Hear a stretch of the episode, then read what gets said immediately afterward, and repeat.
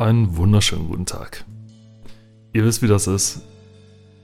Wenn eine Gaming Bar rauskommt, dann wisst ihr ganz genau, oha, Paul kann wieder nicht. Ja, deswegen gibt es jetzt eine Gaming Bar. Ist auch schön. Haben uns alle hier zusammen, trinken Tee. Dauert auch nicht lange. Ich wollte eigentlich nur euch aufmerksam machen auf eine Spieleperle, von der ihr vielleicht gar nicht wusstet, dass es eine Spieleperle ist gibt es immer mal wieder oder gab es zumindest früher immer mal wieder, dass man so einen innovativen Titel hatte, der im Grunde richtig cool war, es aber aus irgendwelchen anderen Gründen nicht geschafft hat. Die Spiele hat man dann meistens so in der Zeit von 98 bis 2002 ungefähr. Das war so der Zeitraum, wo zumindest meinem Empfinden nach die Spielebranche so auf ihrem Peak war. Das bedeutet, man hatte noch genügend kreative Freiheiten, um was machen zu können, aber trotzdem war es schon relativ gut kommerzialisiert. Das heißt, man lernte so langsam, wie man Spiele verkaufen muss und die äh, Marketingleute haben langsam überhand genommen. Aber noch nicht genug, dass man Kreativität bremsen konnte oder so oder vollständig erwürgen könnte. Heute ist die einzige Form, wo Kreativität tatsächlich noch herkommt, die Indie-Studios, also die, die eigentlich fast gar nichts verkaufen. Oder zumindest viel zu wenig, als dass es tatsächlich irgendwie ähm, signifikant wäre. Aber dennoch gab es früher in der Haupt- in der Hauptzeit der Spiele, nenne ich es jetzt mal, gab es dann doch noch hin und wieder Spiele, wo man sich gesagt hat, hey, wow, die sind es tatsächlich und das könnte tatsächlich die Zukunft sein von Spielen. Wurde es dann letzten Endes nicht. Ich rede von 2000, also dem Jahr 2000, davon rede ich nicht, davon reden wir auch, aber hauptsächlich vom Spiel Sacrifice. Sacrifice ist von äh, Shiny, Interactive oder Shiny Entertainment und wem der Name bekannt vorkommt, die haben unter anderem diese Earthworm Jim Serie gemacht oder haben zumindest damit angefangen. Woraus dann später eine Zeichentrickserie wurde und alles Mögliche. Und Merchandise und was weiß ich was. Also, die haben schon, die wissen schon einiges. Und wer Earthworm Jim nicht kennt oder noch nicht so äh, vertraut damit ist, der kennt auf jeden Fall MDK. Also, ähm, das, was. Ich habe mich mit Paul mal drüber nicht gestritten, sondern irgendwie mich gewundert, dass ich mal gehört habe, dass viele denken, es würde, ähm, es, es wären die Anfangsbuchstaben der, der, der Helden, weil Max, äh, Dr. Fluke Hawkins und Kurt, aber eigentlich heißt es was anderes. Das heißt irgendwie Mass Death Kill oder irgendwie so, oder Murder Death Kill hieß es, glaube ich, ursprünglich. Und dann hat man denen gesagt, ja, das ist nicht so cool, wenn ihr ein Spiel äh, Murder Death Kill nennt und gibt ihm noch einen anderen Namen. Und dann haben wir gesagt, na gut, dann sind es eben die drei Figuren. Ähm, Max, der Hund, der vier, der nicht vierbeinige Hund, alle Hunde haben vier Beine, aber der vierarmige Hund zusätzlich. Max läuft ja auf zwei Beinen rum und ähm, anthropomorph heißt das, glaube ich. Und hat vier Arme, mit denen er sozusagen vier Waffen gleichzeitig machen kann. Das kann man aber erst im zweiten MDK sehen. In MDK 2, was dann auch so 2000 und Himmels steht das da auch da? Muss da eigentlich da stehen? Ne, steht nicht da. Okay. Hätte ich jetzt eigentlich gedacht. Dass dann im zweiten MDK rauskam und zwar war das dann, ähm, da hatte man dann tatsächlich alle drei Figuren selber auch spielen können. Im ersten MDK hat man nur Kurt gespielt, ähm, was auch schon cool war, denn das Spiel war abgedreht ohne Ende und Shiny hat relativ so ein Spleen gehabt für durchgedrehte oder abgedrehte Dinge oder Szenarien, die man vorher so noch nicht gesehen hatte. Earthworm Jim ist das beste Beispiel dafür. MDK gab es so vorher auch noch nicht und war auch ein klasse. Was war das eigentlich? Ein, also, aus der, also man hat aus der dritten Perspektive gespielt, aus der Third-Person-Perspective. Und war im Grunde ein Action-Adventure, würde man heute sagen. Also es wurde viel geschossen, viel geballert, es gab eine Menge skurrile Personen und es geht darum, dass äh, Kurt, der namensgebende Held, ein Hausmeister ist, der bei dem verrückten Wissenschaftler Dr. Fluke Hawkins, äh, wahrscheinlich namensgebend an Stephen Hawking ähm, angelehnt, arbeitet und dann greifen Aliens die Erde an und die beiden sehen das von dem Raumschiff aus im Orbit, von dem sie, ähm, in dem sie sozusagen leben. Und ähm, daraufhin wird Kurt in einen experimentellen Anzug gesteckt und muss die Erde jetzt retten. Ganz alleine. Großartig. Also abgedrehter geht es nicht mehr und sie haben sich wirklich die ganze Mühe gegeben, wirklich das Ding so abgedreht wie möglich zu machen. Ist wahrscheinlich eine eigene Folge wert, das ist fantastisch. Dann kam Shiny äh, später dann noch äh, auf Messiah 2000, das hierzulande Ich weiß nicht, ob es indiziert war. Es war auf jeden Fall ganz schön brutal.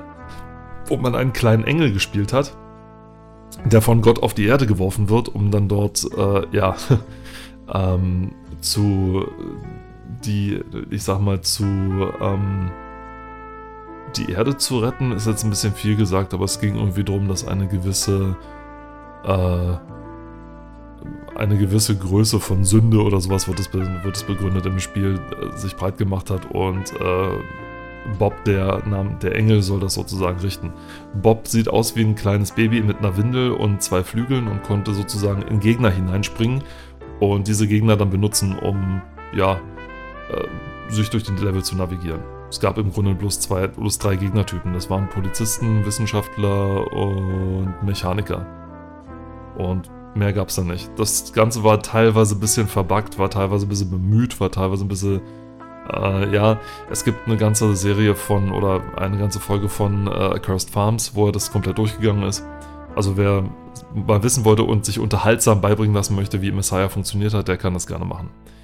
Ja, und dann kam 2000 dieses Sacrifice. Und äh, Sacrifice war absolut fantastisch. Also Sacrifice war jetzt nicht das äh, übermäßige Ding, was die ähm, spielerische Qualität anging. So klingt das falsch, wenn ich das sage. Nein. Es war nicht ähm, der, der neue Stern am, am Himmel oder sowas. Aber es war halt etwas, wo man gesagt hat, hm, das ist tatsächlich mal was anderes. Man muss sich ja vorstellen, 2000 war immer noch so dieses Echtzeitfieber. Ja, ich weiß auch nicht, irgendwann ich weiß nicht wann das war, in den letzten 15 Jahren oder sowas, hat es dann irgendwann geheißen, ja, Echtzeitstrategie ist tot oder irgendwie sowas. Und ich denke mir, aha, also, nun gut. Es gibt Spielejournalisten, die müssen sich eben irgendwas zurechtschreiben. Und eins davon ist dann eben ein gewisses Genre dann für tot zu erklären, bloß weil seit Ewigkeiten keine super innovativen Spiele rauskommen. Die Zeit der großen Innovation ist ja sowieso vorbei. Jetzt kommen nur noch die kleineren Innovationen oder dann geschmackvolle Wiederholung dessen, was ja nicht schlecht ist. Sage ich auch jedes Mal. Im Film beschwert sich auch keiner, ah, schon ewig keine neue Kameratechnik mehr. Das heißt, Spiel, das heißt, Filme sind tot. ist ja Quatsch. Totaler Blödsinn. Ja. Und ähnlich wird das auch mit Spielen sein. Irgendwann sind die großen Innovationen halt vorbei. Manchmal kommt mal was Neues dazu. Also ich meine, die letzte Innovation in Anführungszeichen war jetzt, äh, ich glaube, der Hobbit oder sowas, dass man halt nicht auf 24 Frames pro Sekunde, sondern mit 48 Frames pro Sekunde gegangen ist. Oder 3D-Kino oder irgendwie sowas. Aber meine Güte, die große Veränderung war das jetzt auch nicht. Und Sacrifice war ein Echtzeit, sollte ein Echtzeit-Strategiespiel sein, ein Echtzeit-Taktikspiel, ein bisschen Action, ein bisschen, ja, so ein bisschen Adventure. Es ist nicht so richtig einzugrenzen, muss man dazu sagen, oder muss ich dazu sagen. Äh, Moby Games sagt, es ist, hat die Genres Roleplay Game und Strategy, also Strategie und äh, Strategie und Rollenspiel. Ähm, ja, stimme ich zur Hälfte zu, zum anderen dann aber auch nicht. Und vielleicht, ich erkläre euch einfach mal, was dann vorkommt und dann könnt ihr euch selber ein Bild davon machen, was, was, damit, was damit ist oder wie ihr das für euch bewertet. Sacrifice ist ein Spiel, wo ihr genau eine einzige Person steuert, nämlich den, einen Zauberer, einen Magier oder so ein merkwürdiges Wesen, sage ich mal so, also ein Wizard wird hier gesagt. Ähm, und diesen Zauberer, diesen Magier, steuert ihr durch die Welt. Das Spiel beginnt damit, dass ihr euch sozusagen für eine Gottheit entscheiden müsst, von der ihr dann sozusagen die Macht über die Zaubersprüche bekommt, die ihr loslassen könnt. Also die Götter sozusagen untereinander sind im Streit und im Zwist und der Magier kann sozusagen sich einem von diesen Göttern anschließen. Ähm, das bedeutet nicht, dass er dann, dass ihr dann das ganze Spiel nur mit dieser einen Gottheit machen müsst, sondern die Götter sind sozusagen die Kampagnen. Also es gibt eine Kampagne für den Windgott, für den Totengott, für den Feuergott, für den Wassergott etc. und so weiter.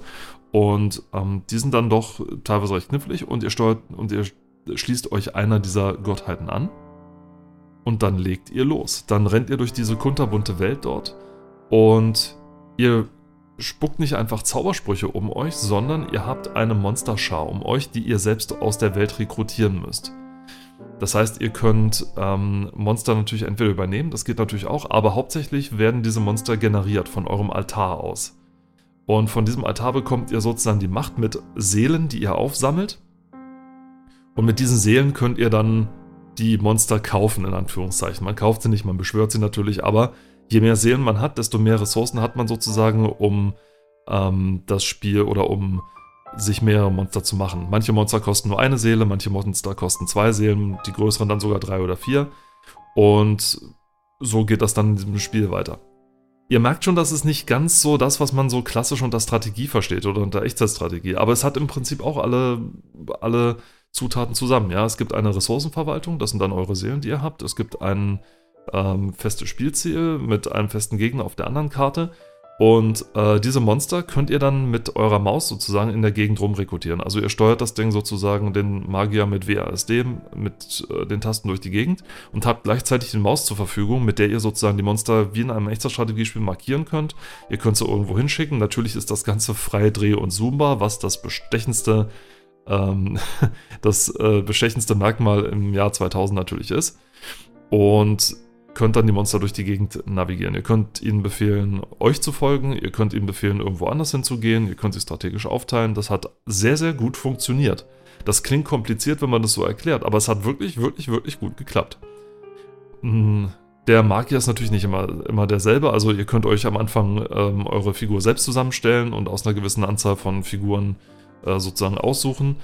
Ähm, das war es dann aber auch schon. Und die Monster haben in dem Sinne, oder die Magier, wie die aussehen, das Aussehen hat in dem Sinne keine Auswirkung auf die, auf die Fähigkeiten, sag ich mal. Aber es waren schon einige sehr hübsche, skurrile Personen dabei.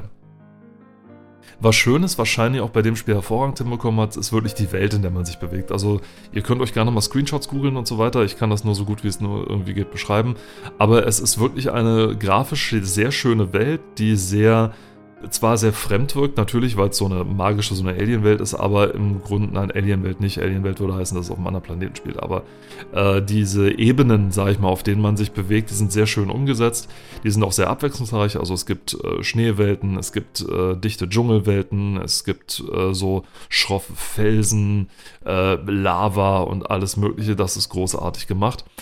Und äh, in denen versucht ihr dann sozusagen, und das ist das Spielziel auf jeder Karte, den Altar des anderen Gottes zu zerstören, des Gegnerischen und so. Dazu sind mehrere Dinge nötig. Ich habe jetzt auch nicht mehr alles im Kopf, was man dazu machen musste. Es war auf jeden Fall relativ aufwendig. Also man konnte nicht einfach rübergehen, seinen Einheiten befehlen, okay, mach den Altar kaputt und dann ging das, sondern man musste so ein gewisses Beschwörungsritual äh, durchführen. Oder war, nein, hahaha, ja, sorry, andersrum. Ähm, ihr seht, ich bin null vorbereitet. Also ich bleibe unserem, unserem Prinzip treu, unvorbereitet in die Sachen reingehen und mal gucken, was daraus wird. Nein, das Beschwörungsritual war, wenn, ähm, Seelen, wenn man Seelen des anderen Gegners aufsammeln musste. Denn sobald man, sobald seine Figuren tot sind oder eine Figur stirbt auf dem, äh, auf dem Spielfeld, dann hinterlässt sie eine Seele. So. Wenn es die eigene Figur ist, ist gut wenn es eine Figur von einem fremden Gott, also von der, vom gegnerischen Gott ist, dann hinterlässt er eine rote Seele zum Beispiel. Und diese Seele kann man dann nicht einfach einsammeln, sondern man muss sie sozusagen, man muss sozusagen solche Seelenfänger beschwören. Die Seelenfänger tragen die Seele dann zurück zum eigenen Altar und wandeln sie dann dort und konvertieren sie in eine eigene Seele um. Das dauert einen kurzen Moment, aber so ist es dann möglich, sozusagen fremde Seelen zu sammeln. Und dann geht es einfach nur noch darum, den Altar des Gegners zu zerstören. Und das funktioniert tatsächlich so, dass man den Figuren sagt, okay, alles auf Angriff und Attacke und dann müssen sie den Altar kaputt machen. Und bis dahin hat man eine wirklich sehr vergnügliche Zeit in einer großen Welt, wo man sich strategisch äh, so recht gut ausleben kann. Also es gibt Flugwesen, es gibt äh, größere, so bullenartige Wesen, es gibt so kleinere. Das ist alles ganz witzig gemacht und richtig schön. Und vor allem hatte man sowas in dem Sinne vorher noch nicht so unbedingt gesehen. Das einzige Jetzt muss ich mal stark überlegen, ob es irgendwie Spiele gab, die vorher was ähnliches gemacht haben. Ich kann mich nicht so wirklich erinnern. Natürlich gab es Kreaturenspiele, wo man Kreaturen beschwören muss, wo sie dann äh, für einen gekämpft haben. Äh, allen voran hier Dungeon Keeper zum Beispiel natürlich. Aber in Dungeon Keeper war man ja nicht mit der Figur selber unterwegs, sondern man war, hat quasi von oben auf die Sache geguckt und das Ganze als strategisch. Äh, Dungeon Keeper war noch wirklich Strategie, sag ich mal, was das sind. Hier geht das wirklich schon in diese Adventure-Richtung, sag ich mal, dass man auch wirklich Abenteuer erlebt, dass man ein Narrativ hat und diese abgedrehte Welt dann sehen und erleben kann. Das ist wirklich großartig gemacht. Und so ist dann dieses Spiel dann auch tatsächlich gewesen. Also das Problem ist, es zeigt sich daran, es hatte keinen Nachfolger. Das bedeutet, es hat sich wohl ganz ordentlich verkauft, aber lange nicht genug, um zu sagen, okay, wir müssen unbedingt einen Nachfolger produzieren. Schade, denn es ist eine richtig schöne Perle gewesen eigentlich. Es, ist, äh, es war schön zu spielen. Es war innovativ, es war mal was anderes und wer wirklich Bock hat auf was anderes äh, mal zu spielen, der sollte das äh, definitiv, der sollte sich das definitiv mal angucken. Also ich bin äh, definitiv überzeugt, dass es bei GOG irgendwo äh, gibt. Wie gesagt, wir machen hier keine äh, Werbung oder sowas, äh, sondern wir beziehen, wir sind selber Spieler und wir haben halt nur recht wenig Auswahl, wo man noch Sachen herbeziehen könnte. Es ist ja nicht mehr so, dass man in, ähm, in irgendeinen Kaufhof reingehen kann oder sonst was und dort, äh, ich meine, gibt es heute zwar noch, aber ich, wir haben es bei der letzten, äh, nicht Gaming Bar, aber wir haben es bei der letzten Podcast-Folge schon angesprochen. Wo willst du denn die CD noch rein tun? Es gibt kaum noch oder keine Rechner mehr, die mit CD verkauft werden. Aus Gründen. Ich meine, es hat ja auch Vorteile, aber nein, Güte. So. Aber ähm, wer Sacrifice, genau, so. Aber wer Sacrifice tatsächlich noch spielen möchte, ich bin überrascht. Ja, das gibt's noch. Also bei GOG äh, gibt's das auf jeden Fall noch. Hier googelt der Chef noch persönlich. Das ist das. Normalerweise hätte ich Paul dann immer was reden lassen, aber wenn er halt gerade nicht da ist, naja, ist ja jetzt auch nicht so schlimm. Und dort gibt es dann noch die anderen Sachen, die es äh, gibt von, von äh, Shiny. Auch Messiah ist dort zu beziehen und auch MDK und MDK 2. Wo es mich jetzt überrascht, dass MDK 2 nicht von Shiny sein soll. So, so BioWare und Inter. Ach, Interplay. Ah, okay. Na gut. Hatten die sich die Rollen angeschnappt. Das ist interessant. Okay. Also, wer Sacrifice mal ausprobieren möchte, es ist definitiv ein, ein Juwel das man mal gespielt haben sollte, was auch Spaß macht zu spielen und was auch äh, Spaß macht, sich anzugucken. Und ich würde es empfehlen für jeden, der tatsächlich mal was anderes erleben und was anderes sehen möchte. So viel war es dann für mich für heute. Nächstes Mal gibt es wieder einen schönen Podcast mit mir und Paul. Und bis dahin wünsche ich euch einen grusamen Tag, macht euch eine schöne Woche und man hört und sieht sich. Bis dann.